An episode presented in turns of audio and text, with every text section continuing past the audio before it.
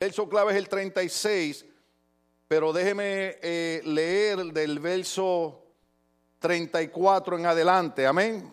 Pero el clave es el 36, gloria al nombre del Señor. Usted tome notas, eh, siga los versos bíblicos conmigo, escuche los mensajes nuevamente, gloria al nombre del Señor, aleluya. ¿Está bien así los Jairo? ¿Está frío? ¿Está cómo está? ¿Cómo está? ¿Está bien? ¿Está bien? Gloria a Dios. Solo las hermanas dijeron que estaba bien. Los hombres están congelados, pero hay que sacrificarse por las hermanas. Alabado sea el Señor. ¿Cuántos están conmigo en Hechos capítulo 4, verso 34? Dele fuerte el aplauso al Señor. Aleluya. Falsedad y persecución en la iglesia es el tema de hoy. Nos vamos por el libro de los Hechos, capítulo 4. Vamos a usar el verso 34 en adelante para hacer un énfasis en el verso 36. Recuerde que eh, cuando hablamos del libro Los Hechos, estamos hablando de lo que la mayoría de los predicadores entienden y los teólogos han enseñado, que es el nacimiento de la iglesia cristiana como tal. No se le llamaba cristiano en ese entonces, sino que más adelante, en un lugar llamado Antioquía, se le llamaría a los discípulos cristianos porque siempre estaban hablando de quién. De Cristo, claro, de Cristo. Y como siempre hablaban de Jesucristo, pues le pusieron eh, cristiano, sea el nombre de Dios glorificado. Pero en los principios, los inicios de la iglesia, que usted tiene que saber que nace con un pueblo que es judío. La iglesia cristiana no nace con pentecostales, ni bautistas, ni luteranos, ni católicos, nace con judíos. Porque acuérdese que los judíos estaban esperando una promesa de que vendría un Mesías y los iba a hacer libres. Ellos confundieron la profecía y pensaron que, que, en ese momento Cristo los iba a hacer libres del, del imperio romano, basándose en otra profecía que hay cuando Cristo regresa a establecer su reino, entonces viene en, en, otra dimensión. Pero ellos habían pasado por alto que Cristo, el Mesías, venía ahora a libertarlos, pero era del pecado, la parte más importante.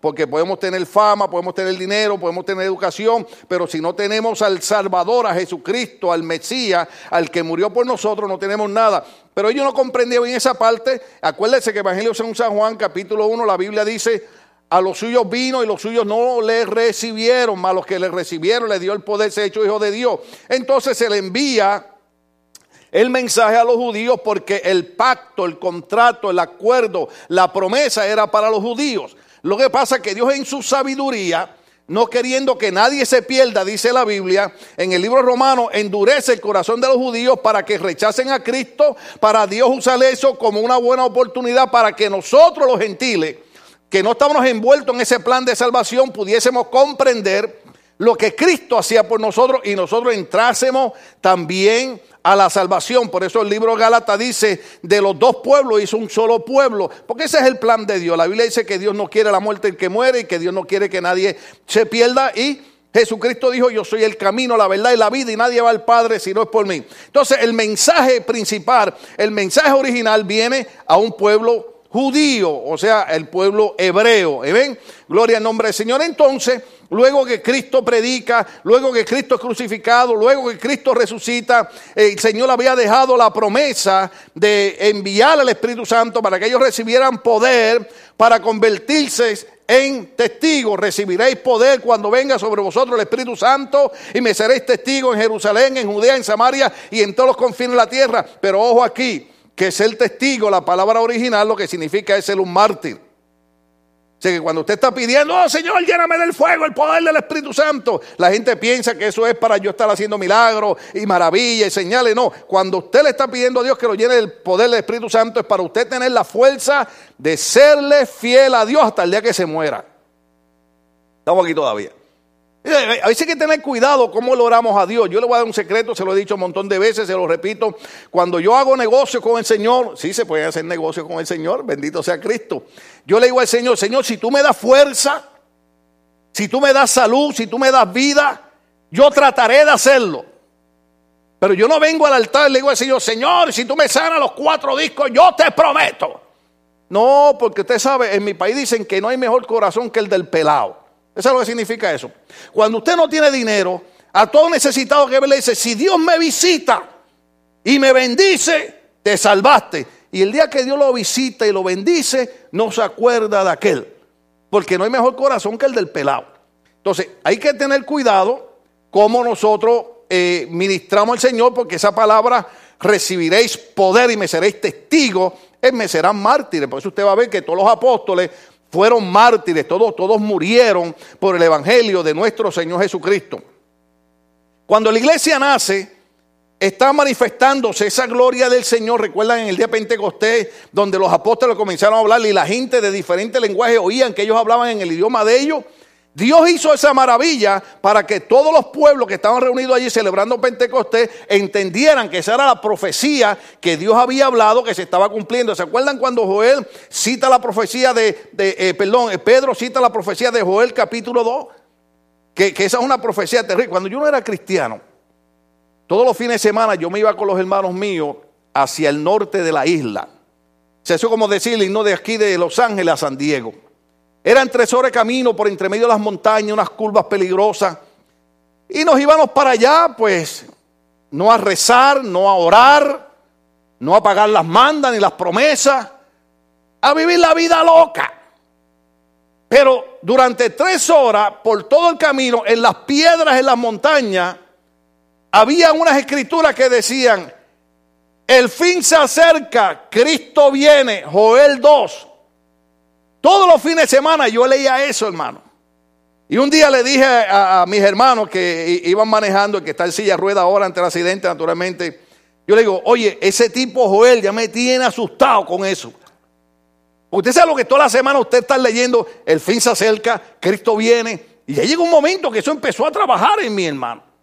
Pero él lo que estaba citando era la profecía de Joel y Pedro la cita en el libro de los Hechos. Entonces la Biblia dice que comienzan a pasar algunas cosas.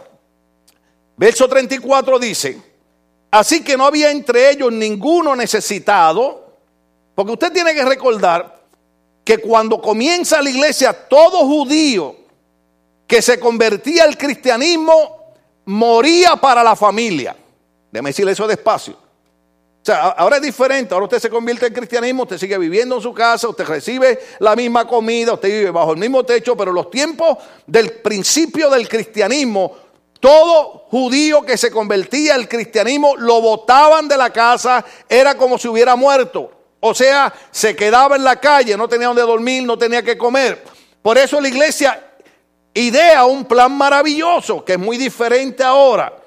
Ahora usted ve que viene mucha gente a las iglesias para que le den dinero para pagar la renta, que le den dinero para hacer compras. Eso se puede hacer con gente que necesita de verdad. Pero la imagen que ha creado la iglesia es esa, como que nosotros somos el, el eh, sostenimiento de la gente. Y el apóstol Pablo enseña, ojo aquí, yo lo prediqué hace muchos años atrás, que cuando alguien tiene necesidad, la primera responsabilidad debe ser la familia. La familia es la primera que tiene que ayudar a esa persona. Porque el apóstol Pablo dice que no debemos ser gravosos a la iglesia de Cristo. Eso es Biblia. Amén. Pero en aquellos tiempos los judíos se quedaban en la calle. Entonces la iglesia idea el plan de decir, tenemos que ayudar a estos hermanos que por depositar su fe en Cristo se han quedado sin nada. Entonces dice, así que no había entre ellos ningún necesitado porque todos los que poseían heredades o casas, wow, Dice, las vendían y traían el precio de lo vendido. Observen esto, observen esto. ¿Quién tiene casa aquí? Ok. Oscar ve que la iglesia Logos tiene necesidad de algo. Entonces, él va y vende su casa. Y el domingo trae todo el dinero que vendió en su casa a la iglesia. Yo sé que no lo vas a hacer, pero es un ejemplo que los hermanos entienden. para, para que tengan una idea. Entonces, y lo ponían, oiga bien, verso 35, y lo ponían a los pies de los apóstoles, y ese dinero se repartía a cada uno según su, según la necesidad. Entonces había un hombre llamado José, a quien los apóstoles pusieron por sobrenombre Bernabé, que traducido es hijo de qué? De consolación, que en inglés, ¿se acuerdan cuando yo prediqué? En inglés es Song of Encouragement. Bernabé era el hombre que siempre estaba animando. Bernabé era el hombre que siempre estaba motivando. Bernabé era el hombre que cuando todo el mundo veía las puertas cerradas, él veía una rendija abierta. Qué tremendo eso. Y usted sabe, a veces uno tiene que estudiar sobre la vida de Bernabé. Porque cuántas veces nosotros podemos encontrar una salida, pero no la vemos. Bernabé era el tipo de hombre que donde nadie veía una entrada, él la veía. Sorprendente. Por eso le pusieron Bernabé. Él era levita. ¿Se acuerdan los levitas? ¿Se acuerdan de, de, de las tribus? La tribu de Leví, él era de esa tribu, era levita, natural de Chipre. Entonces, Bernabé, como tenía una heredad, la vendió y trajo el precio y lo puso a los pies de los apóstoles. Él tenía un terreno. ¿Cuántos tienen terreno aquí? ¿Alguien tiene terreno? No casa, terreno. Oh, aleluya. Así que ya tenemos una casa para vender en Los Ángeles y tenemos un terreno por acá. Alabado sea Cristo, el mensaje va bueno. Sea Dios glorificado, aleluya. O él vende esa heredad y trajo el precio, o sea, trajo todo el dinero y lo puso a los pies de los apóstoles. En otras palabras, él dijo, mi negocio aquí es ver que hay gente que necesita, la obra necesita, entonces, ¿para qué le vamos a orar a Dios? Oh Señor, abre las ventanas de los cielos y proveeros conforme a tu riqueza en gloria. No, no, no, Bernabé dijo, yo tengo un terreno, yo no tengo que orarle a Dios para que provea porque ya Dios me proveyó un terreno, lo vendo y le traigo el dinero a los apóstoles. ¿Cuándo entienden eso? ¿No es mejor hacer eso que estar un mes en oración y ayuno pidiendo a Dios que haga algo? Usted sabe que un montón de veces Dios no hace nada porque ya nosotros tenemos todo para hacer lo que estamos orando. Por ejemplo, cuando hay necesidad en la iglesia, sí, hermano, es bueno orar. ¿Cómo usted no va a orar si la oración es lo que nos mantiene en comunión con Dios? Pero ¿para qué le vamos a orar al Señor? Oh Señor, envíanos el dinero que necesitamos para la escuela bíblica de vacaciones.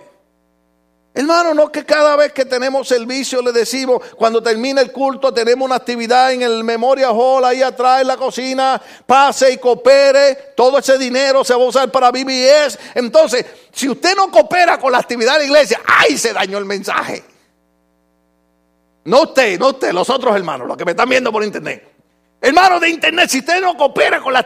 Ni modo, ya te oí que cómo vas a cooperar si está en internet. Ok, pues entonces me regreso para acá. Entonces, si usted no coopera con la actividad de la iglesia, ¿para qué pierde tiempo en decirle a Dios, Señor, provee la finanza para que podamos cubrir los gastos? Oh, y esos niños puedan oír tu palabra y en vez de ser unos drogadictos, sean misioneros. ¿Cuánto estamos entendiendo? Mire, eso es bíblico. Moisés está frente al mar rojo, los egipcios están detrás, y la Biblia no dice que Moisés estaba orando. ¿Ve? Hay cosas que la Biblia no lo dice, pero nosotros las entendemos. La Biblia no dice que Moisés estaba orando, pero la Biblia dice que Dios le preguntó a Moisés y le dijo a Moisés, ¿por qué estás clamando a mí? Entonces, si se le hace esa pregunta, ¿qué estaba haciendo Moisés? ¿Y sabe qué le dijo Dios a Moisés? Esto no es momento de clamar ni de orar, esto es momento de actuar. ¿Qué tiene en tu mano? Una vara. Ah, pero eso no es cualquier vara. Hay un hermano que canta con la vara de Moisés. ¿Sí? Entonces, ¿qué le dijo el Señor? Extiende la vara. O sea, en otras palabras, hay un montón de veces, hermano, por favor, yo quiero que usted entienda y usted sea un cristiano. Hay un montón de veces que no hay que orar ni clamar. Hay que moverse con lo que ya Dios ha suplido. Lo que pasa es que a veces nos hacemos los chivos locos. Amén. Entonces, no me diga usted, hermano, voy a estar orando para que Dios provea para la escuela bíblica de vacaciones y usted no compra un pozolito verde. Voy a orar para que no se... Eso era antes. Antes lloraba, cuando los hermanos no cooperaban aquí, lloraba, Señor, que cuando vayan a comer a otro lado les dé diarrea. Pero ya no oro así, hermano, ya no oro así, porque esa oración no está bien. Ahora nada más lo pienso, pero no lo oro. Amén. O sea que si lo pienso, de todas maneras Dios me oyó. Porque Dios conoce las intenciones de nuestro corazón. Entonces dice la Biblia que este hombre pone todo a los pies de los apóstoles. Sin, sin, sin pedir recibo, sin argumentar nada. Esto está tremendo. Y dice la Biblia que hay alguien que lo ve. Capítulo 5 del libro los Hechos. Hoy las hermanas gozan porque esto es como uh, capítulos de las novelas. Aleluya. Mi pastor decía, la palabra dice no verlas. Y decía, oh, verla, verla, no verlas, no verlas. Usted quiere ver novelas, esos problemas suyos, hermano. Mi problema es enseñarle la palabra. Amén. Gloria al nombre del Señor. Pero cierto hombre llamado Ananías, con Zafira su mujer, vendió una heredad. ¿Ve? Hasta ahí todo está bien. Ustedes desconocen la historia mejor que yo. Pero es menester explicársela. Vende una heredad igual que la vendió Bernabé. Entonces, hey, gloria a Dios. Ojalá y todos los hermanos hagan lo que estaba haciendo Bernabé. ¿No sería más fácil que en vez de ser cuatro o cinco personas que ayuden económicamente, sea toda la iglesia? Se haría la vida más fácil para todo el mundo, porque en vez de un hermano tener que dar mil dólares, puede dar 500. Bueno, si quiere dar los mil de los, alabado sea el Señor. Amén. Mire, esto es terrible. Yo, yo, yo, yo, no puedo predicar, Mari, yo no puedo predicar porque me sale el corazón pastoral.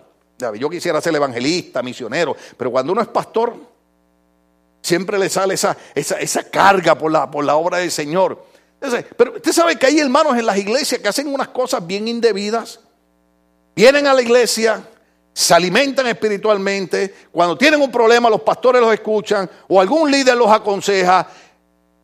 Reciben el, el. Entonces vienen y ven a alguien en la televisión que está pidiendo mil dólares y dicen, sentí de Dios mandarle mil dólares a ese hermano en la televisión. Entonces dijo un pastor y yo repetí, la próxima vez que tú tengas un problema, vete donde el hermano a la televisión para que él te escuche la hora que tú necesitas hablar con él. ¿Estamos aquí todavía? Ya me salió lo de pentecostal. Yo soy bautista, pentecostal, a veces me pongo medio católico, ustedes me han visto a veces alabado sea el Señor. Pero hay que tener de todo un poquito, sin olvidar la, santidad del Señor. Entonces dice, dice la Biblia, dice la Biblia, que este hombre pues vendió la heredad también. ¡Ay, qué bueno! Y sustrajo significa sacó del precio. Vamos a suponer que la vendió en 100 mil dólares. O 100 mil quesales, o 100 mil colones. Amén. Y sacó 25 mil. Y entrega 75 mil. Pero también su mujer sabía y trayendo solo una parte la puso a los pies de los apóstoles. Y Pedro dijo a Ananías, ¿por qué llenó Satanás tu corazón para que mintieses al Espíritu Santo y sustrajese del precio de la heredad? Reteniéndola, no se te quedaba a ti y vendida, no estaba en tu poder. ¿Por qué pusiste esto en tu corazón? No han mentido a los hombres sino a Dios. Pedro le está haciendo claro. Pedro le está diciendo, Tú no tenías que vender la heredad, tú te podías quedar con ella, era tuya. La vendiste, te podías quedar con el dinero, no estabas obligado a darle el dinero. El problema estuvo aquí, esto es Pedro ministrando la ananía, el problema estuvo aquí es que lo que tú hiciste fue una falsedad. ¿Por qué? Porque cuando él ve que Bernabé es bien aceptado, cuando él ve que Bernabé es elogiado, cuando él ve que Bernabé hace algo lindo, hace algo bueno, de buen corazón, Ananía dice, yo voy a hacer lo mismo. Pero la meta de Ananía no era ayudar, era sobresalir. Mm. ¿Usted, ¿Usted ven? ¿Usted ven? Entonces, hay falsedad en el corazón de Ananías, porque no está haciendo las cosas de buen corazón. Por eso es que nosotros en esta iglesia no creemos en obligar a nadie a hacer nada. Creemos en motivarlo. Creemos en decirle, hermano, tiene que esforzarse. Pero obligarlo jamás. Porque nosotros, por lo menos yo como pastor, no voy a hacer lo que Dios no hace.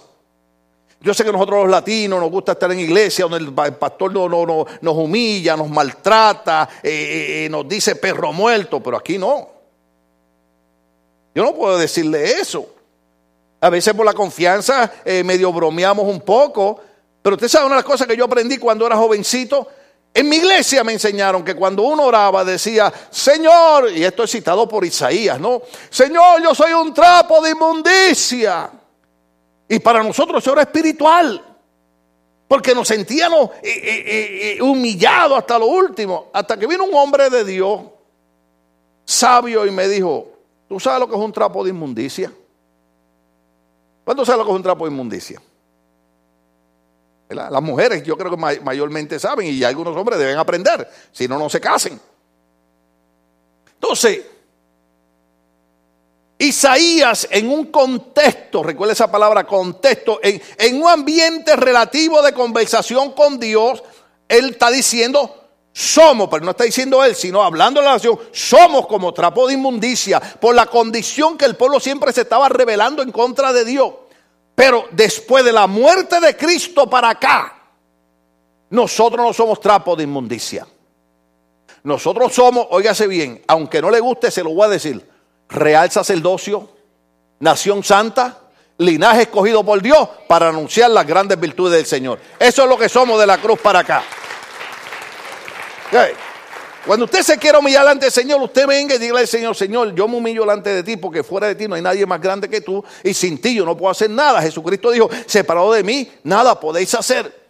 Pero no trate de ponerse demasiado espiritual, demasiado santo. Yo soy un trapo de inmundicia. Gloria a Dios por aquel hombre que me enseñó eso. Desde aquella ocasión yo dejé de decir que era trapo de inmundicia.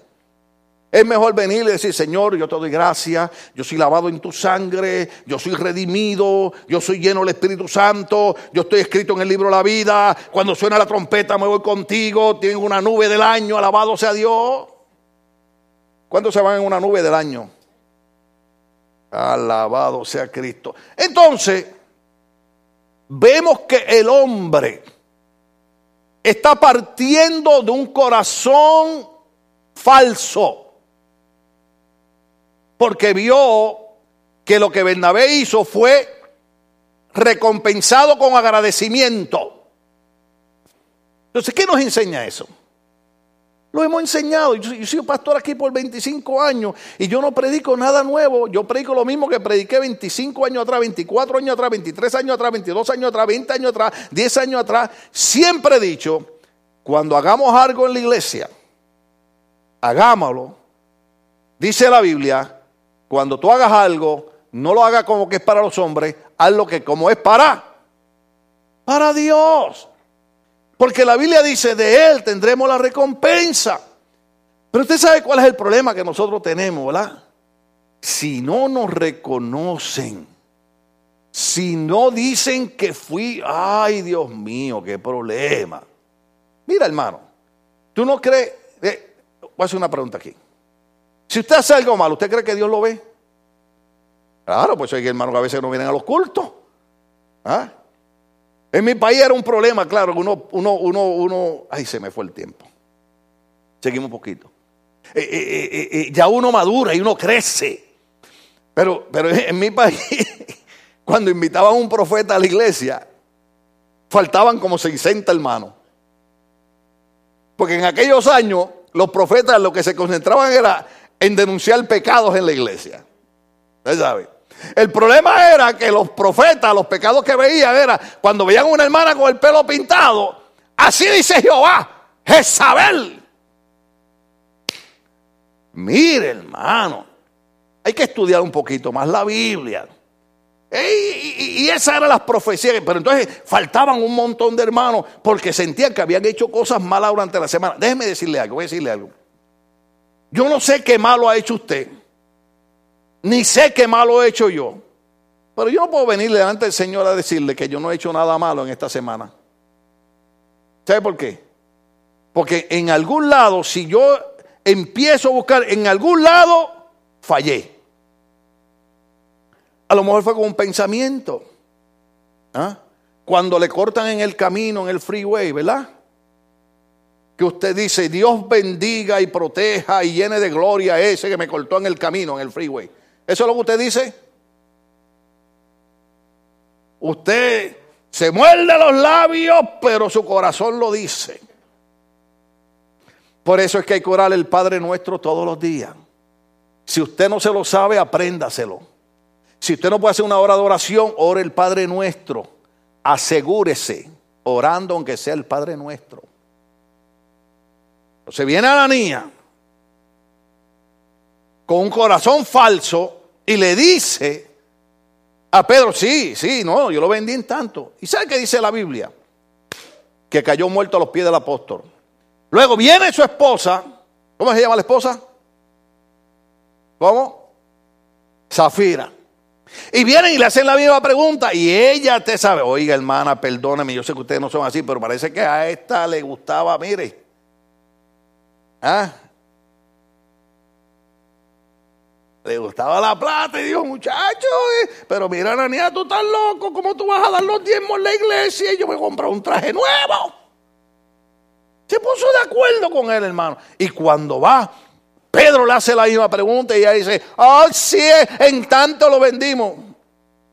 Ahí están entrando los jóvenes que enterraron a tu esposo y ahora te van a enterrar a ti. Ahora, cuando se manifiesta esa falsedad en la iglesia, Dios tiene que matar a Ananía y a Zafira por una simple razón. La iglesia está naciendo, la iglesia está comenzando y Dios tiene que enseñarle al pueblo que la relación con Dios es seria. Si fuera ahora que Dios hiciera eso, oiga hermano, no habría cementerio para enterrar gente.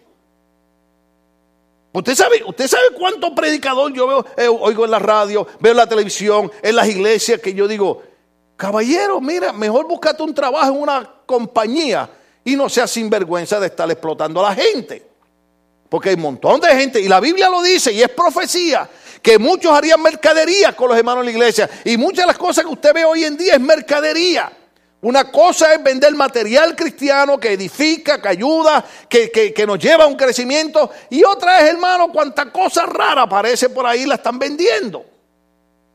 ¿Ok?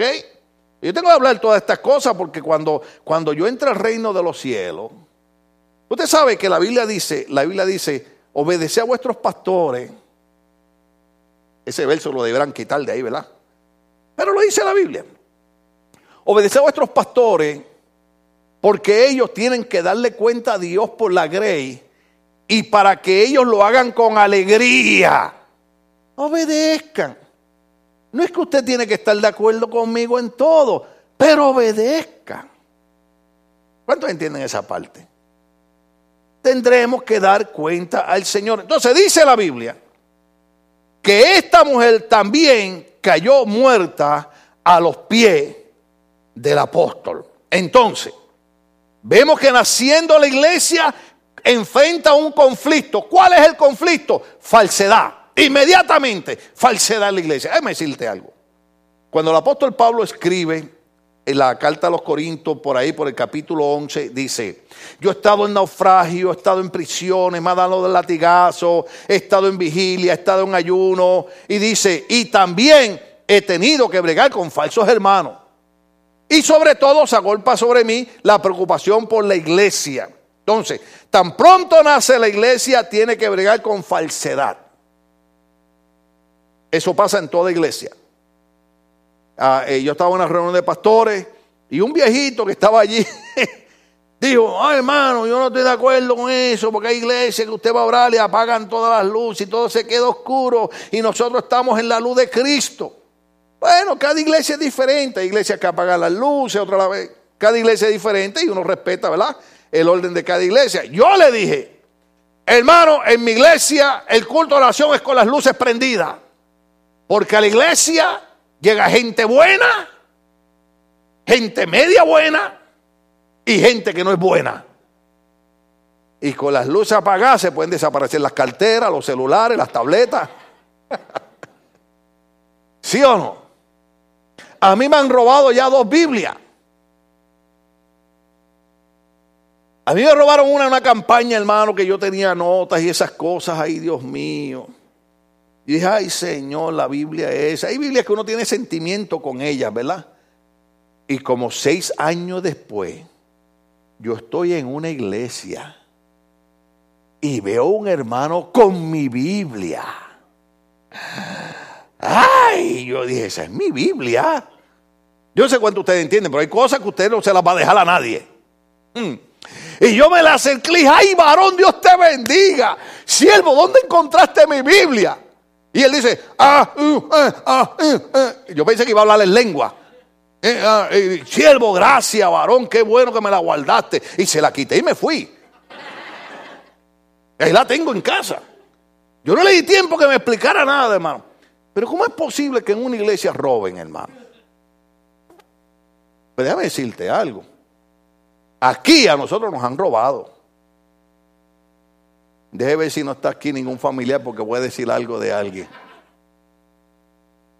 Mire, ¿cuántas maestras de escuela dominical hay aquí? Ok. La ofrenda de los niños. ¿Se quedan ustedes con esa ofrendita o qué pasa con esa ofrenda? Pero la usan ustedes, ¿verdad? O sea, el pastor no va a quitarle esa ofrenda de los niños, ¿verdad que no? Ok. Por 25 años la ofrendita de los niños se la dejamos para que las maestras la usen para los niños, para que entiendan ese proceso de administración, esa preocupación, esa locura, ¿no? Entonces, yo nunca me he atrevido a tocar una peseta de la ofrenda de los niños. Pero de momento empieza a desaparecerse los dineros de la ofrenda de los niños muchos años atrás. Y un día yo voy para allá atrás y agarro a alguien. Sacando la ofrenda de los niños.